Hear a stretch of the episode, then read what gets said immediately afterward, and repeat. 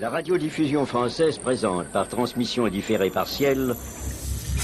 Vous allez entendre la puce à l'oreille. Un jeudi par mois de 20h à 21h. Autant je pense que la science doit jouer un rôle absolument énorme, autant il faut aussi désacraliser la science. La puce à l'oreille, une émission du pôle science de Radio Campus Paris.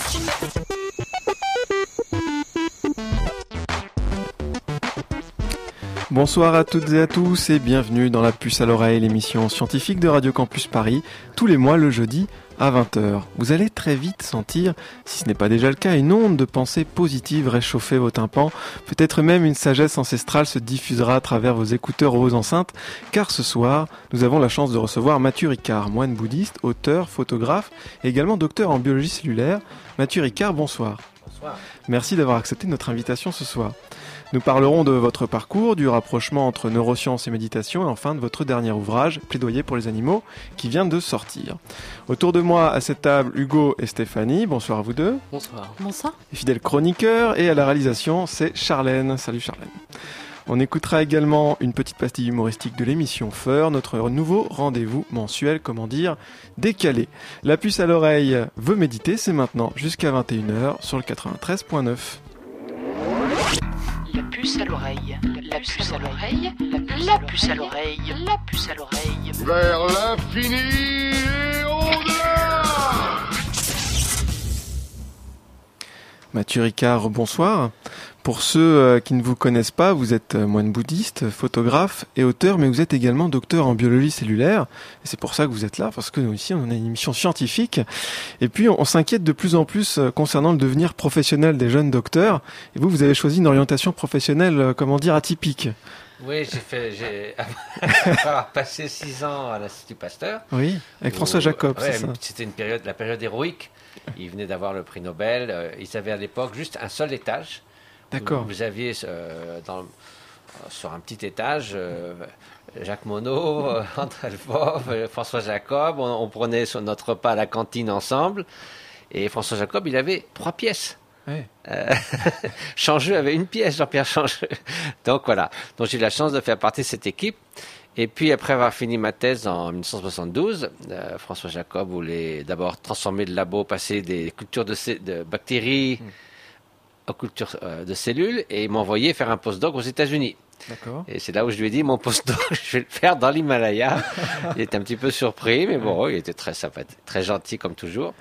Et donc En- voilà. En Donc, fait, vous aviez déjà l'intention de, lorsque vous avez fait votre thèse, vous aviez déjà cette démarche spirituelle déjà ou? Oui, alors justement, juste avant de rentrer, thèse, Juste avant de rentrer à l'Institut Pasteur, Ouais. donc quand j'ai fini mes certificats de licence, d'abord il y avait mai 68 aussi, tout ça, ça a un petit peu donné des vacances supplémentaires.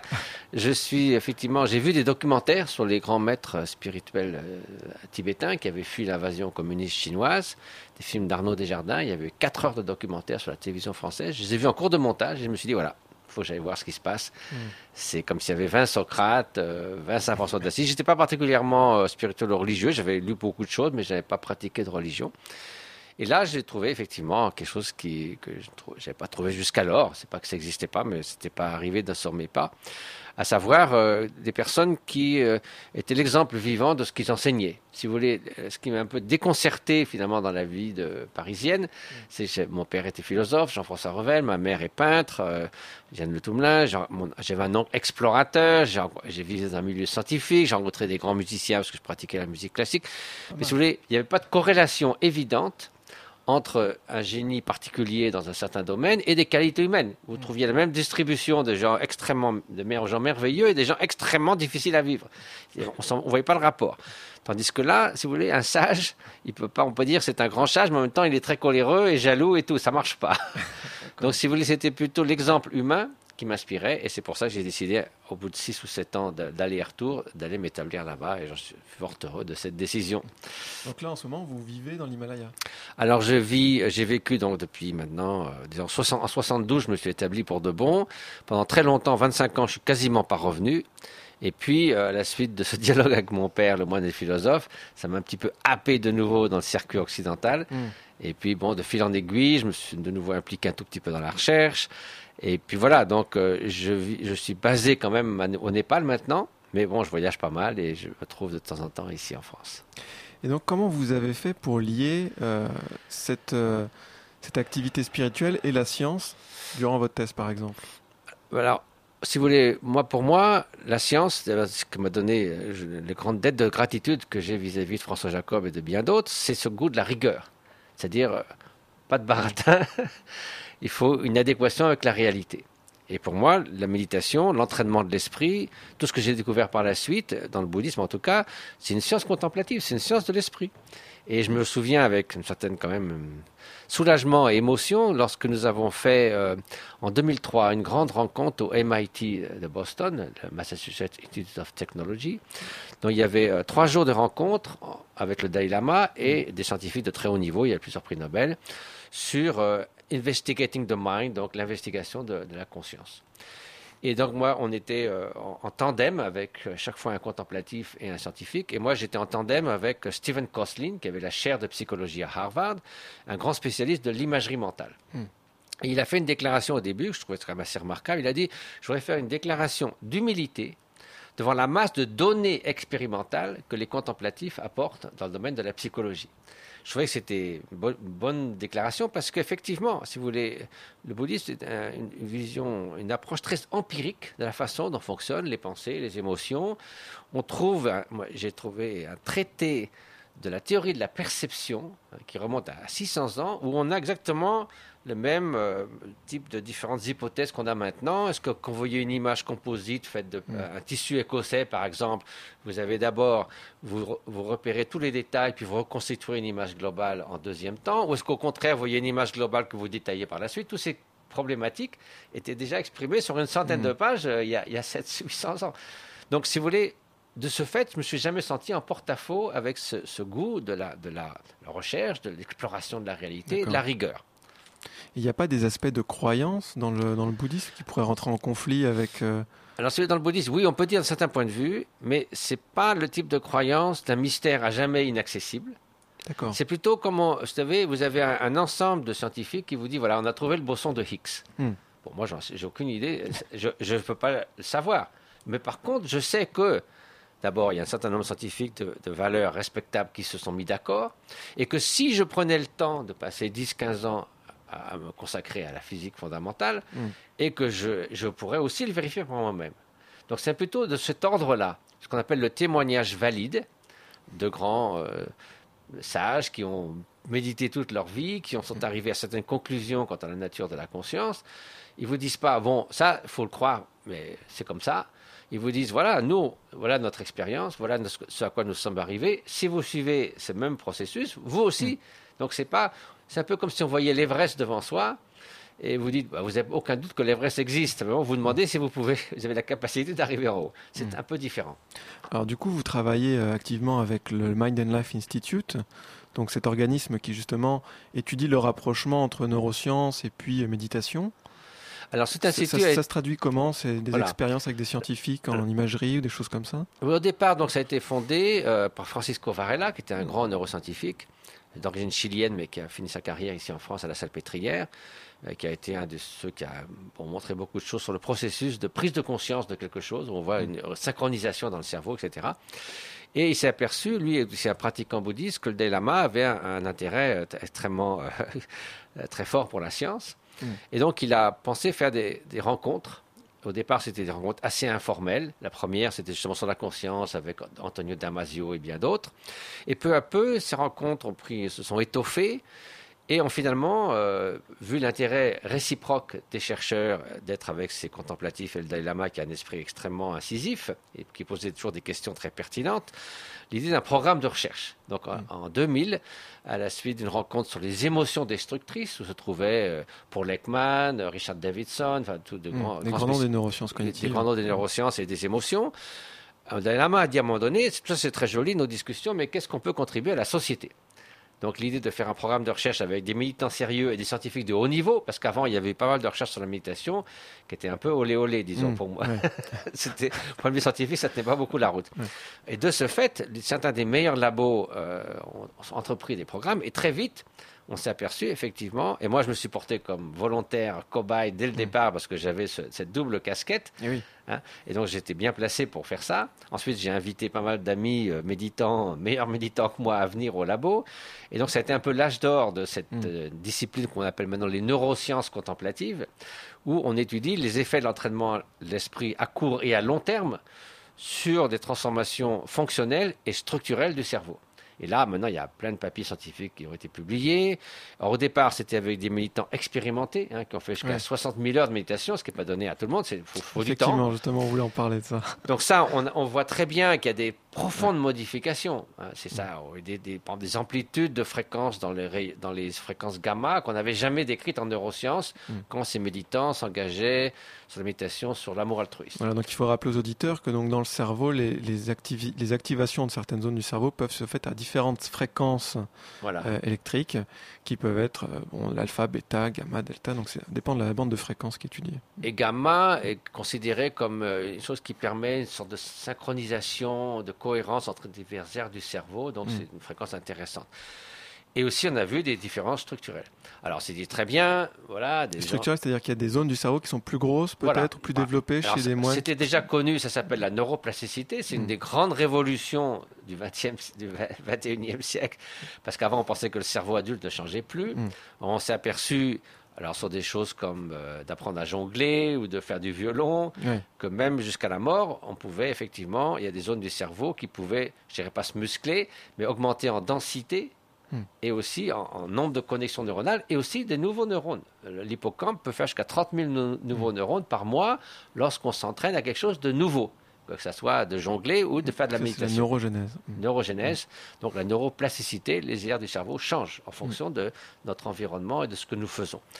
Donc c'était très intéressant.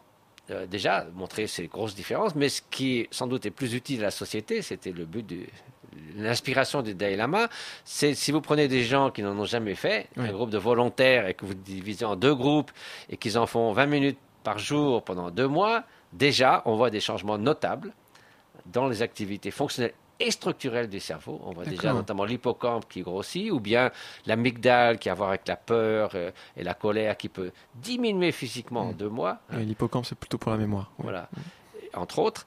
Et vous avez aussi des différences, par exemple, sur le- dans le système immunitaire et plein d'autres. Maintenant, il y a beaucoup d'études sur le- les effets cliniques de l'entraînement de l'esprit ou de la méditation. Et donc, il y a toute une, une- une- un épanouissement de, de la recherche et des publications dans ce domaine. Et maintenant, par exemple, à Boston, ces jours-ci, euh, vient de se tenir le deuxième symposium de recherche euh, en sciences contemplatives avec, il y avait un millier de chercheurs qui étaient présents. Mm. Et alors, ça, ça a du coup lancé toute une, une voie sur ce qu'on appelle maintenant la thérapie de pleine conscience, le mindfulness en anglais. Euh, c'est très à la mode aux États-Unis. euh, ça commence à arriver en France. C'est inspiré de la méditation. Qu'est-ce que vous en pensez de Euh, de au départ, c'était vraiment quelque chose de clinique. John. Kabat-Zinn, euh, qui était médecin et aussi chercheur en biologie, s'est dit il y a une grande souffrance dans les hôpitaux, on le sait bien, c'est l'endroit où les gens souffrent. Euh, mais non seulement chez les patients, mais aussi chez les personnels soignants, parce qu'il y a 60% de burn-out dans une carrière euh, médicale, ça a été étudié aux États-Unis.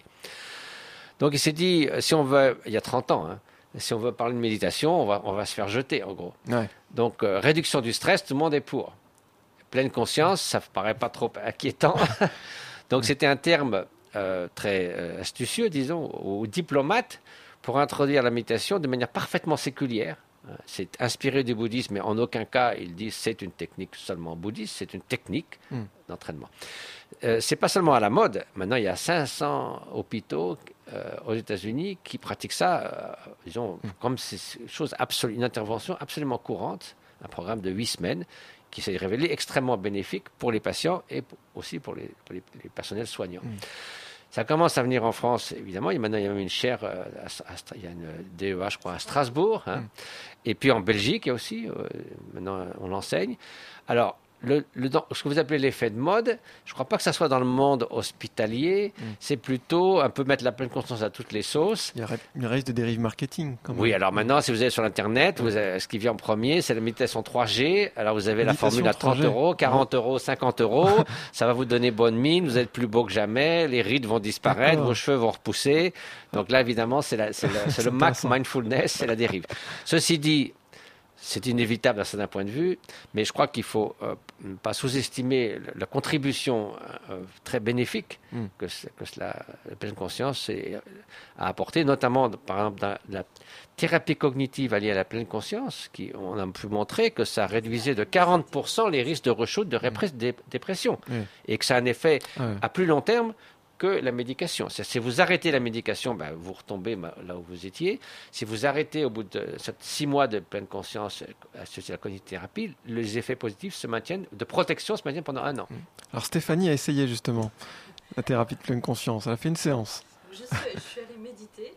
Euh, c'était donc euh, plutôt inspiré effectivement de la MBSR. C'était, c'était pas. euh, Donc pas- MBSR, le, le sigle. Donc c'est le Mindfulness Based Stress Reduction, donc dont on parlait, voilà, qui a été créé effectivement par John Kabat-Zinn en 1979 quand même. Donc vrai ça date pas d'hier oui, quand non, même. mais voilà, on en parle Hein beaucoup aujourd'hui. On a l'impression que c'est tout nouveau, tout beau, Beaucoup mais en euh, France, mais voilà, ça fait longtemps ça- que ça ça existe date. ailleurs. Ouais. ça a mis effectivement très très longtemps à arriver en, en France, alors que les effets, euh, ça a été euh, créé, comme vous l'expliquiez, vraiment dans un but thérapeutique.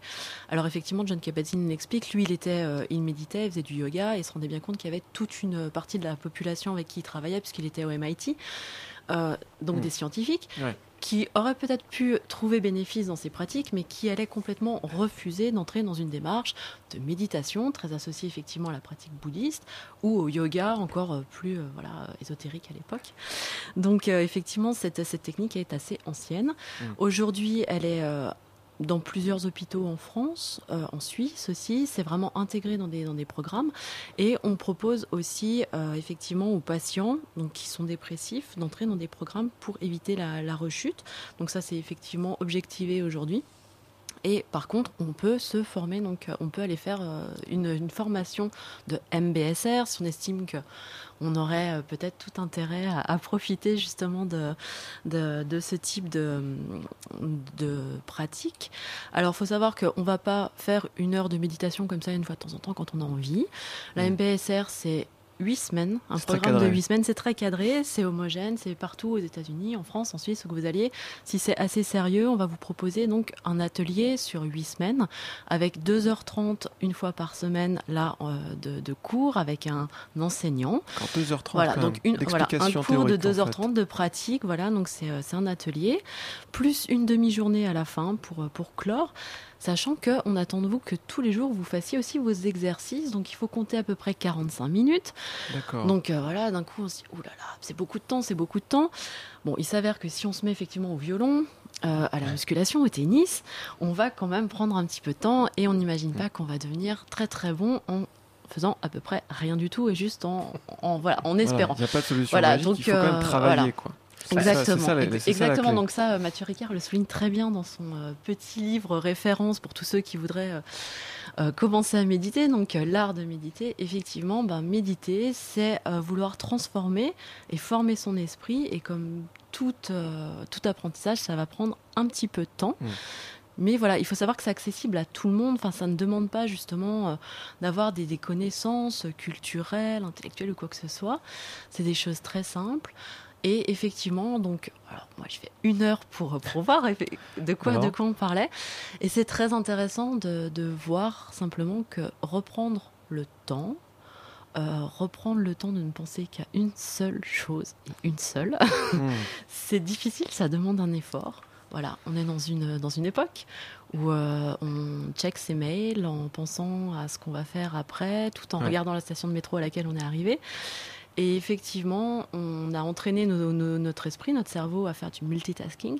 Et voilà, c'est exactement la voilà, du multi, voilà, de- voilà, à gérer plusieurs tâches en Ouais. même temps. Et là, ben, on- finalement, on nous propose d'apprendre, euh, de désapprendre et de réapprendre un affaire. Oui, c'est peut-être ça le plus chose. difficile, peut-être de désapprendre tout un tas de mécanismes qui sont. Là, euh, moi, ce que je trouve finalement assez. Vous savez, ce que vous avez dit est tout à fait euh, exact et sensé, parce que on, c'est- on- on accepte parfaitement l'idée d'avoir à s'entraîner. euh, Pour faire, du, pour faire de la gymnastique, pour apprendre à jouer au tennis, euh, pour- ne serait-ce que pour apprendre à lire et à écrire, et par une sorte de mystère euh, que je- invraisemblable, on s'imaginerait que de- de- de- d'amener à leur point optimal des qualités humaines dont nous avons le potentiel, Mm. comme l'attention, la, bien- la bienveillance, euh, une sorte de, de capacité de mieux gérer nos émotions et les hauts et les bas de l'existence, ça viendrait pop soit parce qu'on le souhaite, soit il n'y aurait rien à faire, on serait comme ça, ça serait gravé dans la pierre pour toujours, alors que pour toutes les autres capacités, nous savons que nous pouvons passer d'une ligne de base qui est celle de quelqu'un qui n'a jamais fait de la course à pied et qui commence à une- un degré d'expertise qui dépend de vos propres capacités. On ne sera pas tous des champions olympiques, mais il y a une marge énorme Hum, De progression de, pour de chacun. progression. Donc ça, c'est exactement la même chose pour l'entraînement mental. Alors, maintenant, pour s'engager dans quelque chose, on se dit, si tu prends du temps, etc. Mais maintenant, tout le monde sait, par exemple, qu'on dans nos vies plus sédentaires, c'est presque indispensable pour la santé physique et mentale de faire l'exercice physique. Oui. Donc, vous voyez des gens qui sont sur un, un tapis roulant qui va nul- ou une bicyclette qui va nulle part. Et puis, on- euh, si vous amenez un Népalais euh, qui regarde ça, il va dire, ils sont complètement timbrés, ces gens-là. Ils, ils courent pour aller nulle part, ils font du vélo pour aller nulle part. Mais simplement, nous, on sait qu'il y a des bénéfices. Donc, de la même façon, si c'est euh, 20 minutes ou 40 minutes de d'avoir un esprit plus équilibré, plus attentif, plus, disons, euh, des meilleurs rapports humains, un meilleur sommeil, et un meilleur système immunitaire, je veux dire, ça paraît un investissement plutôt rentable. Oui. C'est-à-dire qu'au même titre qu'on a euh, un travail sur le corps, maintenant il faut commencer à, à envisager l'idée d'avoir un travail sur le mental régulier, en entraînement. Et quand on sait que toutes les maladies mentales confondues hein, sont la, représentent 40% aujourd'hui de ce qu'on appelle les journées où nous sommes incapacités dans notre vie à fonctionner normalement. Mm. Parce que le cancer, on en guérit ou on en meurt, les maladies cardiaques, pareil. Mais sur une vie, si vous additionnez la dépression, la schizophrénie, l'Alzheimer, etc., etc., ça représente, d'ap- d'après l'OMS, hein, 40% de toutes quand les gens ne peuvent pas travailler, ne peuvent pas fonctionner dans la vie, c'est dans 40% des cas, c'est du- et il y a seulement 10% des budgets médicaux. Donc vous voyez, il y a tout un ensemble qui fait que d'avoir un esprit sain dans un corps sain, la vieille formule, c'est une bonne idée. On est ensemble jusqu'à 21h sur le 93.9 en compagnie de Mathieu Ricard et on parlera de son nouvel ouvrage Plaidoyer pour les animaux.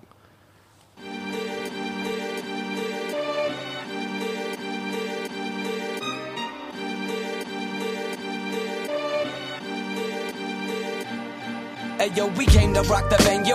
Then why the several shots of Jaeger followed by 20 vodka Red Bulls. My liver's probably yellow. Watch my body tremble like a pot of jello. We party hard cause one to settle. Holla dog if you got pot to pedal. All the skets know that my squad's got the arrow. All the shorties call me Bello. Y'all steaming like a warming kettle. You're naughty, hot and horny, you're the devil. Yeah, bitch grabs my bone. I'm like, hottie, hello. She drags me back to a doggy kennel. They call me Donatello. Underground, you got the memo. I'm always below zero. You can't get on my level. I'm what you call a rebel. I resemble all you little twats popping metal. What the hell, your problemo? Oh. You ain't hard to get no hell no. Hardy fellow. Your heart is frail, yo, and softer than marshmallow. Don't diss me, perform a show, record a demo. Don't bite me, I chop your head before you let go. Wake the fuck up, kid. Sip a strong Restredo, cause I'm building a future while you're tripping off your Lego. Let's go, let, let's go. Cause I'm building a future while you're tripping off your Lego. Let's go, let, let's go. Cause I'm building a future while you're tripping, tripping, tripping. We came to raise the roof up. Make you boost up the bass and rape your woofer. Abused the Fucking play button and play some Buddha. Get brutally wasted, awake the rooster. Rooster. Face the truth, cuz we your favorite group's favorite group, cuz we smash more spots than adolescents face the root cuz fake producers, our labels make snake maneuvers. Strange Medusa faces to seduce us. The game is useless. We stay killing crowds like crazy shooters. We show the youth love cause they salute us. Entertaining fools like Sammy Davis Jr. Haters through us. Lame losers slip us to burn. We make the crew cuss. Trolls type shit, dumb us down and break computers. Until my play removes their fingers like the great Yakuzas. I take the grills and make them fuba. Call me trait remover, hang it two big rappers upside down like the Trader Judah. Let's go, let, let's go. Cause I'm building a future while you're tripping off your Lego. Let's go, let, let's go. Cause I'm building a future while you're tripping, tripping, tripping, tripping, tripping, tripping.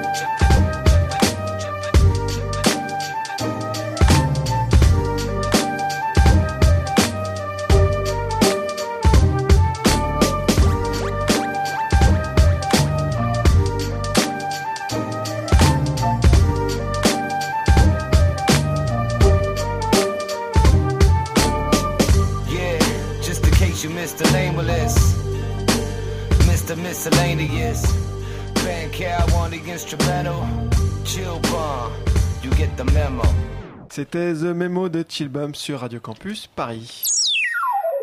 Eh ben, un jeudi par mois à 20h sur Radio Campus Paris, c'est la puce à l'oreille.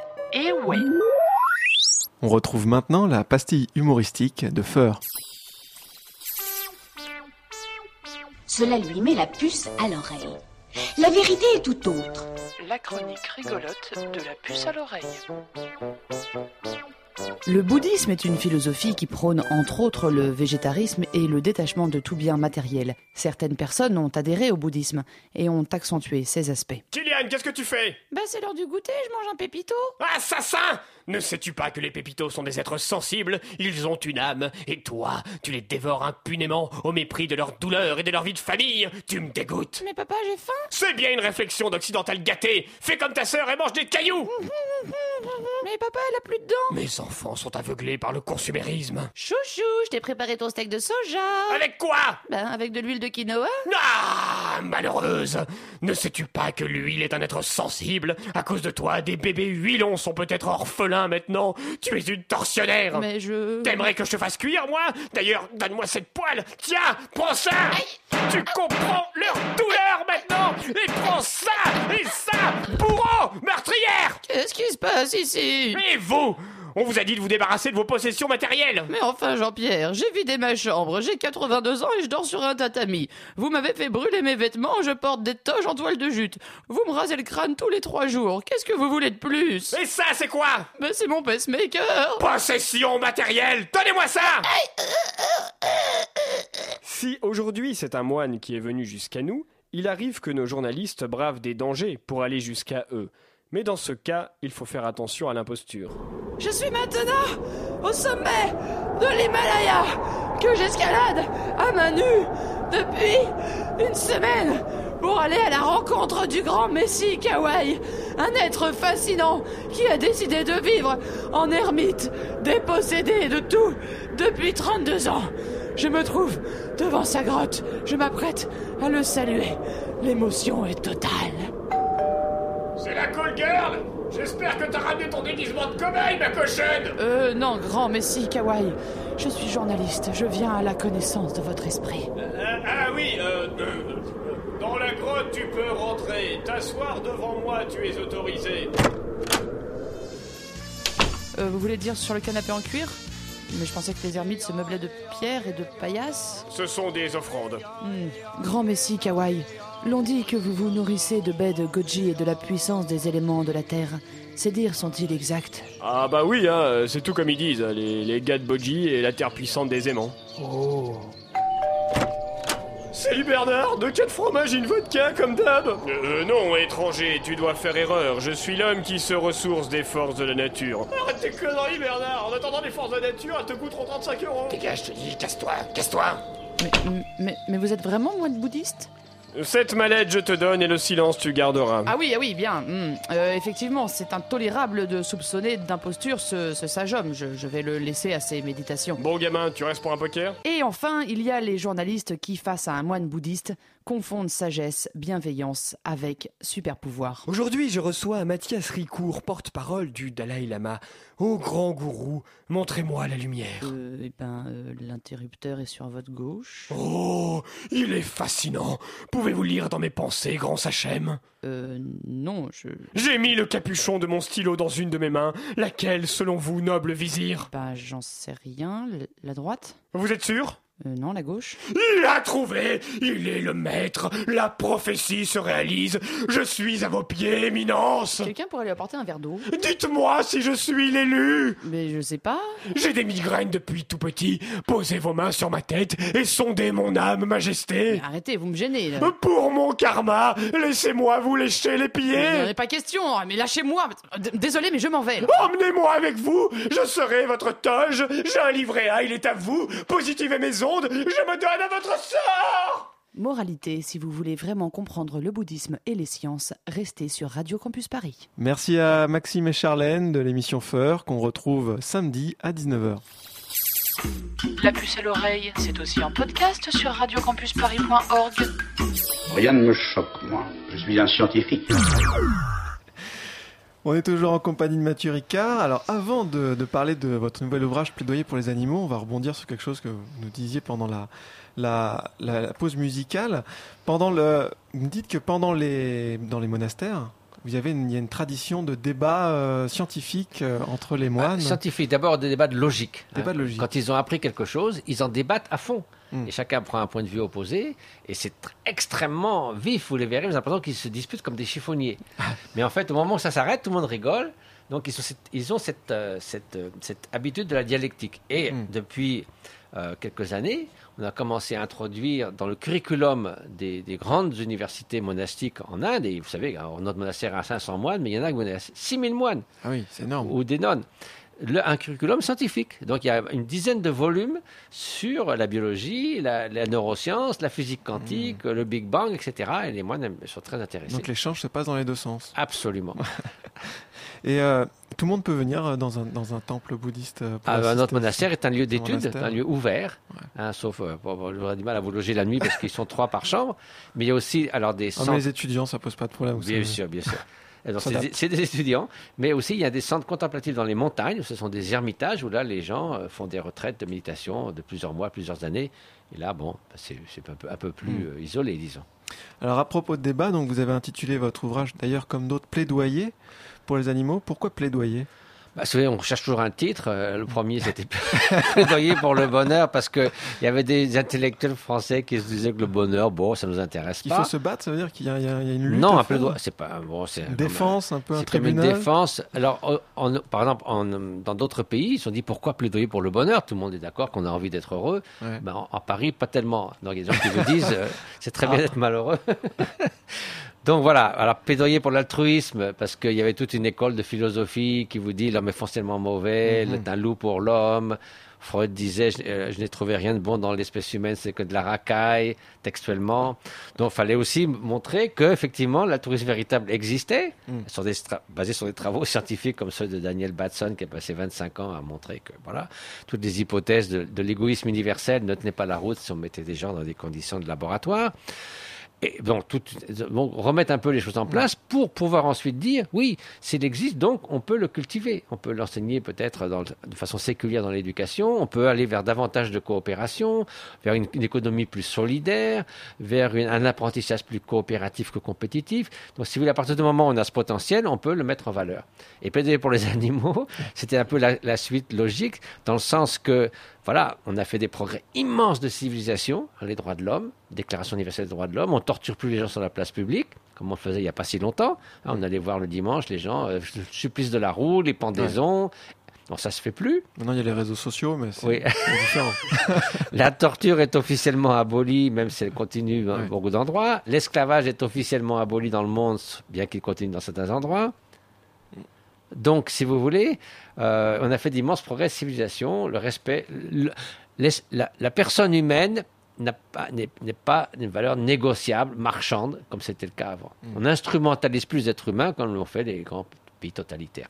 Simplement, à l'autre extrême, on instrumentalise des milliards et des milliards d'animaux comme s'ils n'avaient aucune valeur, sauf marchande ou sauf affective pour les animaux de compagnie. Et c'est des chiffres énormes. hein. c'est 60 milliards d'animaux terrestres par an. Ça fait quand même 7 millions par heure. Euh, 1000 milliards d'animaux marins, ça fait 115 millions par heure pour notre usage, comme s'ils n'avaient aucune valeur intrinsèque en eux-mêmes, d'autres que pour notre utilisation. Alors ça remonte à des questions de culture, de religion, de... Voilà, donc il y a toutes sortes de raisons pour cela, mais je pense qu'une étape supplémentaire de civilisation, ça veut dire, bon, ce sont des êtres sensibles, la Commission européenne reconnaît les animaux sont des êtres sensibles dont il est scientifiquement prouvé qu'ils ressentent la douleur. Ça fait partie des textes de la Commission. Donc, c'est un fait. Alors, ceux qui veulent le dénier, il faut qu'ils se mettent à jour sur les connaissances scientifiques. Donc, de ce fait, la transition, finalement, le continuum de l'évolution, d'abord, bon, d'abord, on n'est pas le point culminant de l'évolution, on est un, un, des points d'arrivée, c'est l'espèce humaine qui a des qualités fantastiques, extraordinaires et sublimes. Ceci dit, il y en a d'autres qui ont trouvé d'autres chemins pour survivre. Hein, les, les barges rouges de l'Alaska qui euh, naviguent 10 000 km sans se poser jusqu'en Nouvelle-Zélande en regardant les étoiles la nuit, bon, c'est pas mal. Ouais, Moi, pas je me perds dans Paris. Donc, si vous voulez, elles ont ce qu'il leur faut pour survivre. Qu'est-ce qui est supérieur à quoi? Ce qui compte, c'est pour survivre. Nous, on a des choses absolument fantastiques dans l'espèce humaine. Enfin, pour pas non plus dire que tout le reste du monde, 1,6 million d'autres espèces, sont là uniquement pour notre usage. Ça, Bien ça sûr. tient absolument pas la route. Et ce qui- Alors Hugo a lu votre Oui, livre, Hugo, je t'écoute. Ça m'a beaucoup intéressé d'ailleurs. Et euh, ce qu'il faut rappeler, c'est que l'amour et la défense des animaux et de l'homme sont pas antinomiques. Parce que c'est souvent ce qu'on vous reproche, c'est-à-dire qu'on vous reproche de défendre les animaux au détriment ça, de l'homme. Et là, vous, et vous, vous sous-titrez d'ailleurs ça, hein. vers une bienveillance pour tous. Ah, C'est-à-dire c'est un que faux ça- procès. Voilà. D'abord, simplement sur le plan de qu'est-ce que c'est que la bienveillance? La bienveillance, c'est vouloir le bien. Alors d'autrui. Alors quand je dis autrui, il y a des philosophes qui disent ah mais autrui c'est que les espèces humaines. Vous voyez voir à quel point on en est. Donc la bienveillance vis-à-vis des autres êtres sensibles. Ok. Donc la bienveillance, l'idéal, c'est qu'elle soit une bienveillance de qualité, la meilleure possible. Donc si vous avez une bienveillance étriquée qui ne s'adresse d'abord qu'à l'espèce humaine, ensuite qu'à vos proches, ensuite qu'à ceux qui vous traitent bien, ben, cette bienveillance, elle est limitée. Étant limitée, on peut dire qu'elle est de moins bonne qualité, comme un soleil qui ne brillerait que sur quelques personnes sur la planète. Si vous avez aussi de la bienveillance pour les animaux, vous n'avez pas de moins de bienveillance pour les humains, vous les aimez mieux en fait, parce que votre bienveillance est plus profonde, plus vaste, plus in- inclusive, elle n'est pas justement biaisée, et donc en fait tout le monde y gagne. Et en plus, la bienveillance, c'est pas comme un, un gâteau au chocolat. Bon, on y en a 10 parts, on ne peut pas en donner à tout le monde. Dire, aucune raison qu'on puisse pas. C'est une attitude, donc il n'y a pas de limite physique. Stéphanie? Alors justement, vous parlez de, de bienveillance et en tant que chercheur, on peut avoir euh, un, un vrai dilemme, c'est-à-dire d'être obligé, contraint d'utiliser aujourd'hui des, des animaux de, de laboratoire pour l'expérimentation animale. Donc vous en parlez aussi euh, dans votre plaidoyer pour les animaux. Et est-ce que vous pensez qu'aujourd'hui, on, on se pose les bonnes questions et est-ce qu'on s'en pose suffisamment quand on est justement euh, scientifique, chercheur ou législateur autour de ce- cette problématique de l'expérimentation animale?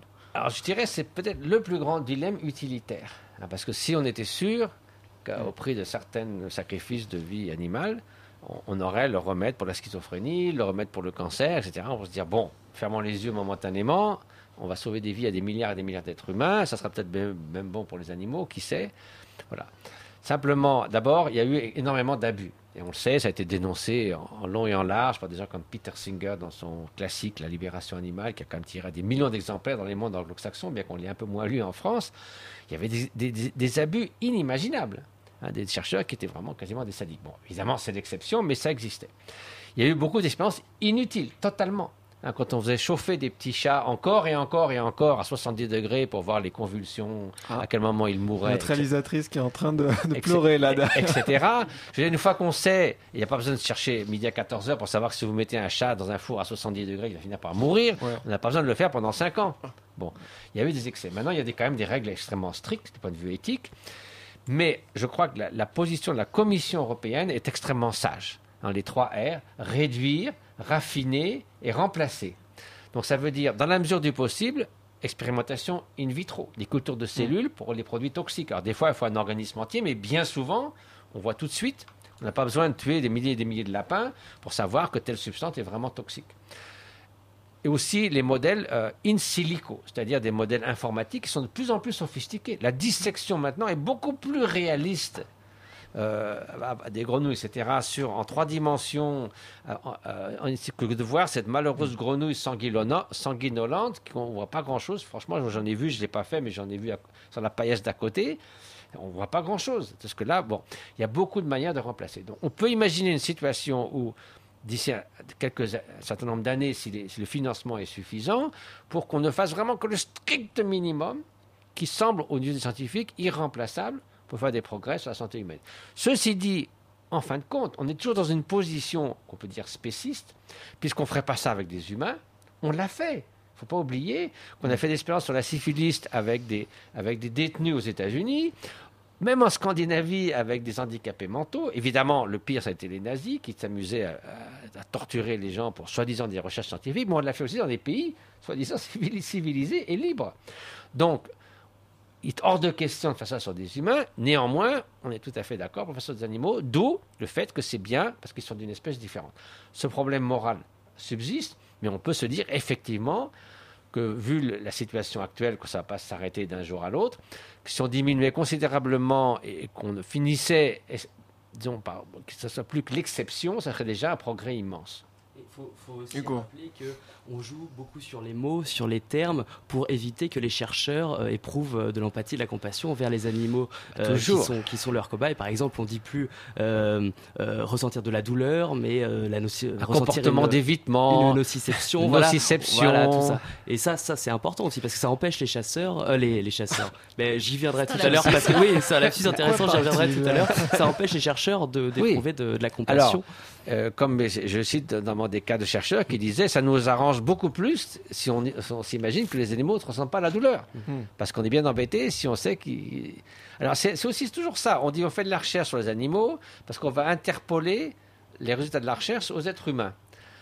Mais en même temps, ils sont, ils sont suffisamment différents parce qu'on ne ferait pas ça sur les êtres humains, mais ils sont suffisamment semblables parce que les résultats de la recherche doivent s'appliquer. Alors là, on est dans un- une incohérence, si vous voulez. Donc tout ça, c'est un problème extrêmement complexe. Donc je crois que simplement de changer d'attitude hein, ferait qu'on pourrait diminuer considérablement les souffrances qu'on inflige aux animaux dans cette recherche. Ça serait déjà un énorme progrès. Donc simplement changer d'attitude. Oui, les animaux sont des êtres sensibles. Oui, nous utilisons quand même le droit du plus fort pour les utiliser à cette fin. C'est clair. Assumons cette responsabilité. Et morale, nous utilisons le droit du plus fort, c'est tout. Parce qu'on ne fait pas ça avec des êtres humains, on peut le faire par des animaux qui ne peuvent pas se défendre. Donc, il faut, même si on juge que c'est nécessaire pour le bien-être de l'humanité, au moins avoir les, les retra- les- les- disons, avoir ça présent à l'esprit tout le temps pour essayer au, mi- au mieux de diminuer les souffrances. Et un jour, avec tous les progrès tec- techniques que nous, qui ne cessent de se produire, se passer entièrement de la recherche sur l'animal. Bon, J'aimerais revenir sur d'autres aspects de votre livre, parce que c'est très riche, il y a plein de choses euh, dans cet ouvrage. Euh, donc, en gros, pour faire simple, votre argumentaire repose un peu sur deux piliers. Euh, L'empathie, c'est-à-dire qu'il ne faut pas tuer les animaux, comme vous l'avez très bien expliqué, parce que ce sont des, des êtres sensibles, c'est de plus en plus prouvé par la science, Euh, et par, par conséquent, on doit les considérer comme nos, comme nos semblables, en quelque sorte. Et l'autre... Sur ce point de vue-là, bien sûr. Voilà, C'est- de voilà. l'intelligence, c'est notre histoire. Et l'autre dimension, c'est euh, l'impact de la consommation de viande. Euh, alors bon, pour vous, c'est euh, ce- cette consommation est responsable de tous les maux euh, de, de notre siècle, parce qu'il faut aussi rappeler que c'est euh, un comportement très récent, c'est-à-dire que c'est au XXe siècle qu'on a commencé euh, la surconsommation de viande. On n'a jamais mangé autant de viande euh, qu'au XXe siècle.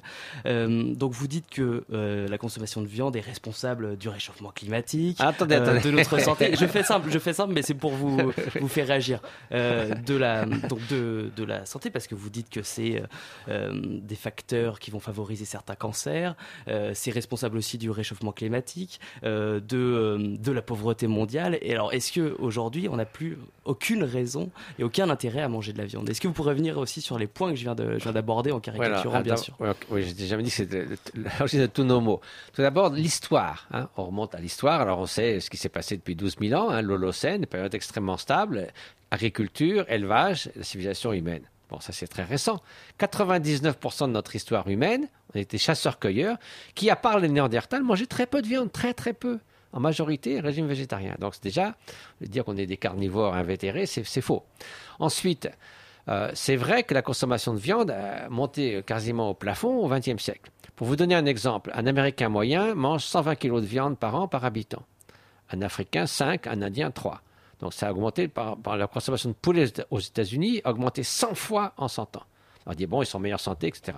Alors, par rapport à ce que vous disiez, c'est vrai qu'on ne voit pas très bien l'intérêt de cette consommation excessive de viande parce que tout- il semble que tout le monde y perd. Alors, ce n'est pas le principal agent du réchauffement global, mais l'élevage industriel, c'est-à-dire toute la chaîne qui mène à la production industrielle de viande, est responsable de 15% de l'effet de serre, c'est-à-dire le deuxième cause de réchauffement global après les habitations et avant même les transports. C'est dû au fait de transport de 700 millions de tonnes de céréales des pays pauvres vers les pays riches pour l'élevage industriel, la déforestation. Toute la chaîne qui mène à la production de viande est la deuxième cause de réchauffement global. La pauvreté, effectivement, c'est pas la seule cause de pauvreté, mais le fait que ces 750 millions de tonnes de céréales, hein, de soja, de blé, de maïs, soient exportées d'Amérique du Sud et d'Afrique pour nourrir le bétail des pays riches dans les, dans les élevages industriels. On pourrait nourrir 1,5 milliard d'êtres humains, or il se trouve précisément qu'il y en a 1,5 milliard en dessous de la ligne de pauvreté. De plus, c'est une usine de protéines à l'envers, puisqu'il faut 10 kilos de protéines végétales consommables pour faire un kilo de viande. Donc c'est vraiment un rendement nul, en gros. La santé humaine, c'est un peu la cerise sur le gâteau, parce que on a montré, et il y a des grandes études épidémiologiques, hein, ce n'est pas des végétariens fanatiques qui, qui, racontent ça, portant sur 100 000 personnes, sur 10 ans, d'autres sur 10 000 personnes, sur 20 ans, qui ont montré que les gens qui mangent quotidiennement de la viande ont un risque accru de 15% annuellement de mortalité de cancer et de maladies cardiovasculaires par rapport à ceux qui en mangent une ou deux fois. Donc ce n'est pas des végétariens. Donc c'est sûr que, si vous voulez, le rapport du GIEC dit textuellement que l'augmentation de la consommation de viande, qui normalement est galopante en Chine, par exemple, qui est proportionnelle au PIB, à elle seule interdirait de rester en dessous des 2 degrés de réchauffement d'ici la fin du siècle. Rien que ce facteur-là, l'élevage industriel destiné à la production, la production de viande. Donc vous voyez que c'est pas seulement encore quelques végétariens intégristes et fanatiques, mmh. c'est un vrai problème global et plus le problème éthique, évidemment, de ces milliards d'animaux tués pour notre usage. Vous parliez de la Chine, mais c'est ça qui est encore plus, euh, plus euh, navrant, c'est que la Chine euh, n'a même pas dans, ce, dans, sa culture originelle la consommation de viande. Et la, oui, il y a on 30... l'a un peu importé, oui, importé des États-Unis, par exemple, la culture américaine qui a toujours fait en sorte de, de, consommer de la viande en Chine. Et il y a 20 ans, il y a une fameuse étude, qui est des plus grandes études épidémiologiques réalisées sur des populations entières, qui s'appelle le China Study, qui a montré qu'en fait, que toutes ces grandes populations qui mangeaient très peu de protéines animales avaient significativement moins de cancer et de maladies cardiovasculaires. Donc, si vous voulez, c'est un peu aberrant. Et c'est pour ça que les connaissances scientifiques, cliniques, etc., sont utiles pour réfléchir. Et après, chacun décide en fonction de sa raison pour ce qui est de, de, tous ces facteurs et en fonction de sa conscience et de son empathie pour ce qui est, ou de son cœur, pour ce qui est de la façon dont on traite les autres et Dans les régions bouddhistes, donc on mange quand même, euh, d'une manière générale, moins de viande qu'ailleurs. Et en ce qui concerne le Népal, vous qui habitez là-bas, comment les gens euh, consomment là-bas? Est-ce qu'on mange alors, moins de viande? Est-ce qu'il y a plus de végétariens au Népal qu'ailleurs? Alors le Népal, l'Inde et d'autres pays sont un mélange de, de, toutes sortes de traditions. L'Inde est le plus grand, euh, plus grand nombre de végétariens au monde. Il y en a 400 millions hein, sur un, un, peu plus d'un milliard. Donc là, vous voyez, ces gens-là, ils sont ni euh, anémiques, en fer, etc. Ils, ils, en parfaite santé, si on peut dire. Il y a des autres conditions qui font qu'il y, y, a pauvreté en Inde, mais c'est pas à cause de ça. Au Népal, c'est mélangé. Donc, dans les pays bouddhistes, par exemple, les, pratiquants bouddhistes chinois sont beaucoup végétariens. Tous les moines sont, sont, végétariens à 100%. Au Tibet, c'était un peu plus difficile parce qu'ils vivent à 4000 mètres où il n'y a pas de, de, produits de culture, sauf deux mois, trois mois de l'année. Donc ils ont une culture quand même qui mange de la viande, mais dès qu'ils sont arrivés en Inde, la plupart des monastères, par exemple, ne, ne, cuisent plus de viande dans les cuisines. Il y a les Jains, qui est une religion en Inde qui est extrêmement stricte à ce sujet-là. Donc c'est vrai que l'Asie, c'est là où il y a le plus grand nombre de végétariens au monde. Et euh, voilà, c'est un phénomène de culture, de non-violence vis-à-vis des hommes, non-violence vis-à-vis de de, des animaux et de l'environnement, ce que dit souvent le Dalai Lama. Donc c'est un idéal. Bien sûr, il y a des gens violents dans ces cultures, mais au moins dans la culture, il y a cette idée que les êtres sensibles doivent être respectés. Stéphanie. Alors vous le soulignez, justement, on a des preuves euh, scientifiques pour, euh, pour démontrer que l'abus de, de, consommation de produits carnés ou même laitiers euh, n'est pas forcément bon pour la santé. Et ça, on sait que le, voilà, les consommateurs sont très très sensibles, scientifiquement prouvé. Mmh. Et comment on peut expliquer justement qu'en 2014, euh, on soit si mal informé? Parce que voilà, vous, vous, nous avez donné beaucoup de chiffres, on était tous un petit peu effarés là devant nos micros. Et est-ce que là, on sent vraiment le poids du, des, des lobbyistes de, de l'industrie agroalimentaire qui font en sorte que finalement on soit peut-être pas très très conscient de simplement des, des dangers euh, de, de cette consommation? On a quand même été bercé euh, de, de l'idée que voilà manger de la viande c'est un signe de, de richesse, de, mmh. de bien-être, que voilà il fallait macho, justement. Donc est-ce que est-ce que vous pensez qu'il y a un travail finalement à faire là-dessus, oui. c'est-à-dire d'information pour que les gens puissent prendre des décisions en, en, en pleine conscience finalement? Il y a une grande frustration chez les scientifiques Et c'est pas seulement pour ça, c'est aussi dans le domaine de l'environnement, dans le domaine de l'éducation, où des connaissances qu'on a déjà parfois depuis 10-15 ans ne passent pas, non seulement dans la population, mais parmi les décideurs.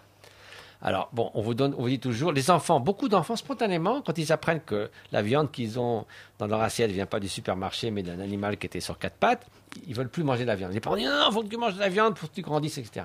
Bon, qu'est-ce que- qu'est-ce qu'est-ce qu'il y a dans la viande? Il y a 20% de protéines, d'accord mais si vous prenez des extraits de soja, comme on en trouve partout maintenant, il y en a 30%. 30%. Donc si vous voulez des protéines, euh, cherchez-les où elles sont, tant qu'à faire.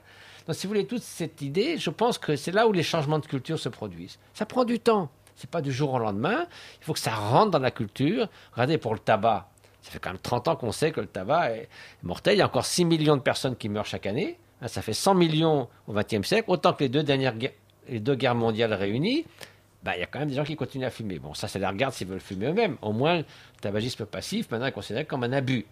Donc, je crois que les cultures prennent du temps.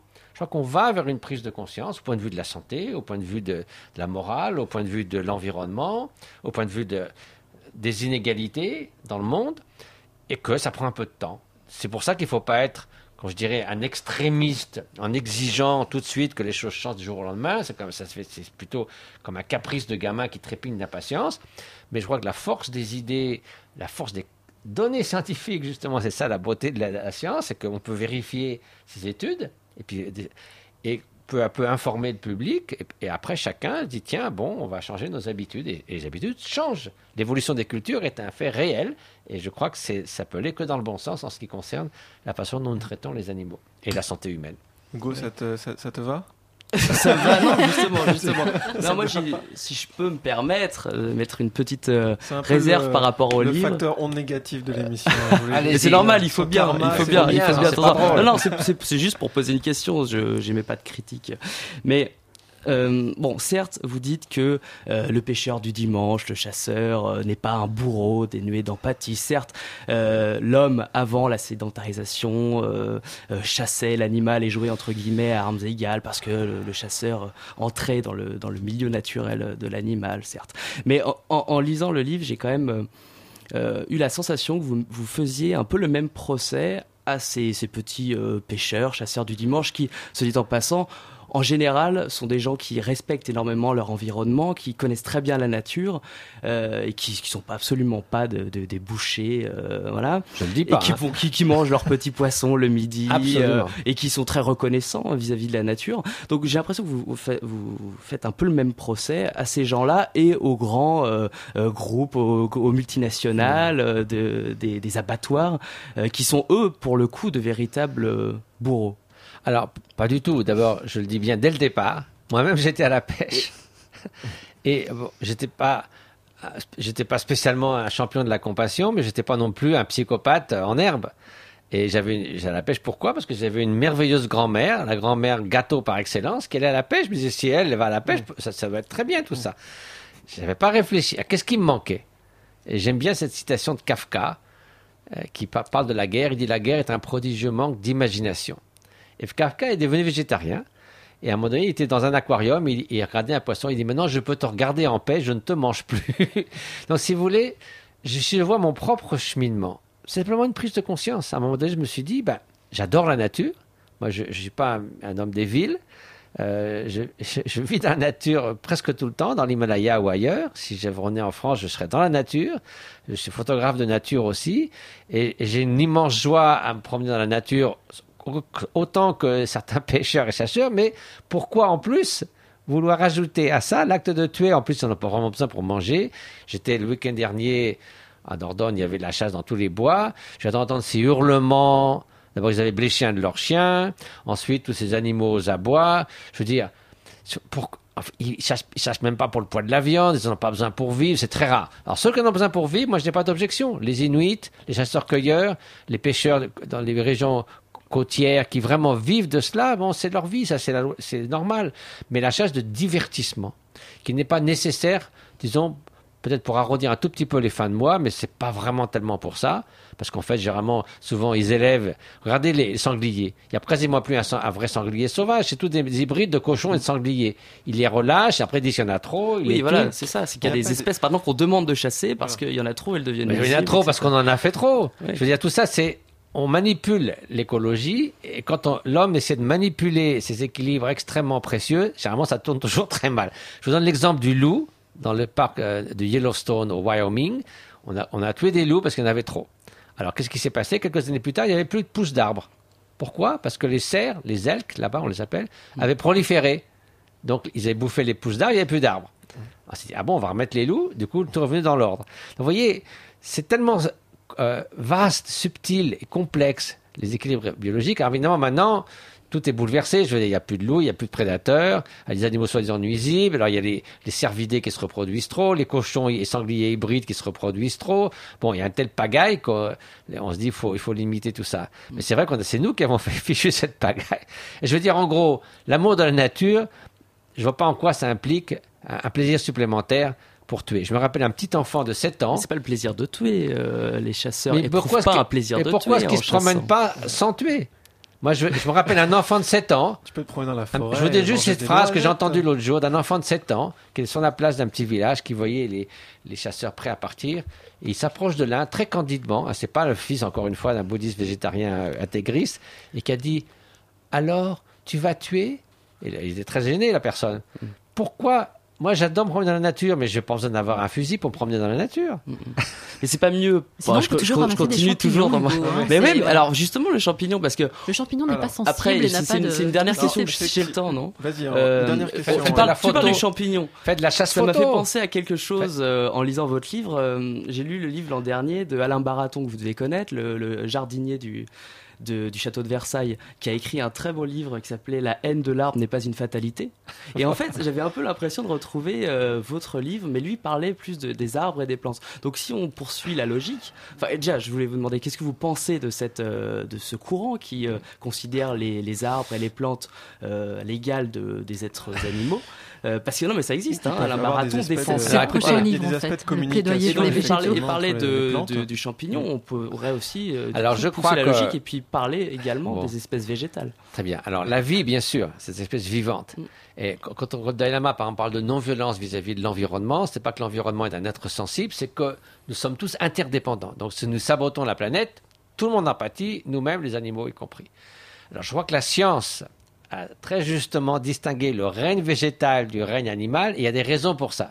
J'en fais un peu état dans, ce livre, à savoir notamment que les végétaux peuvent réagir par mécaniquement à l'orientation du soleil, mais d'abord c'est une réaction immédiate, mécanique, ils ne peuvent pas différer, il n'y a pas de choix, il n'y a pas d'attente, donc si vous voulez, c'est quand même très différent. C'est comme un corps qui se dilate ou qui se contracte à la chaleur ou au froid, il n'y a pas de choix. Ah, Ce qu'on appelle le règne animal, c'est au moment déjà un tropisme qui va ou ne va pas vers quelque chose. Même un, un crabe peut attendre d'aller vers quelque chose s'il y a un danger. Je veux dire, c'est très différent. On commence à voir le continuum, continuum qui est encore très très primitif, mais qui va aller vers ce qu'on appelle la conscience, ce qui n'est pas le cas chez les végétaux. Dans le bouddhisme, c'est la même chose. Jusqu'à nouvel ordre. Oui, bah, jusqu'à nouvel ordre. ben. C'est ça, c'est ça la science. Si vous montrez qu'un végétal est doué de conscience, très bien. On a déjà du mal à lutter contre la mentaphobie des gens qui refusent d'a- d'attribuer de la conscience aux animaux. c'est le livre de David Chau- Chauvet contre la mentaphobie. Et euh, donc, on est encore loin de tout ça. Si la science montre qu'il plantes ont une conscience, très bien, pas de problème. On, protégera les plantes comme les animaux. On fera une émission à l'occasion le jour où il y aura cette grande découverte. Merci beaucoup Mathieu Ricard. L'émission maintenant touche à sa fin. Merci d'avoir été présent avec nous, d'avoir accepté notre invitation ce soir. Merci à Stéphanie, merci Hugo et merci Charlène bien sûr pour la réalisation et à l'émission Phare pour la pastille qu'on a écoutée. Voilà, on se retrouve dans 4 semaines. D'ici là, n'oubliez pas de garder la puce à l'oreille.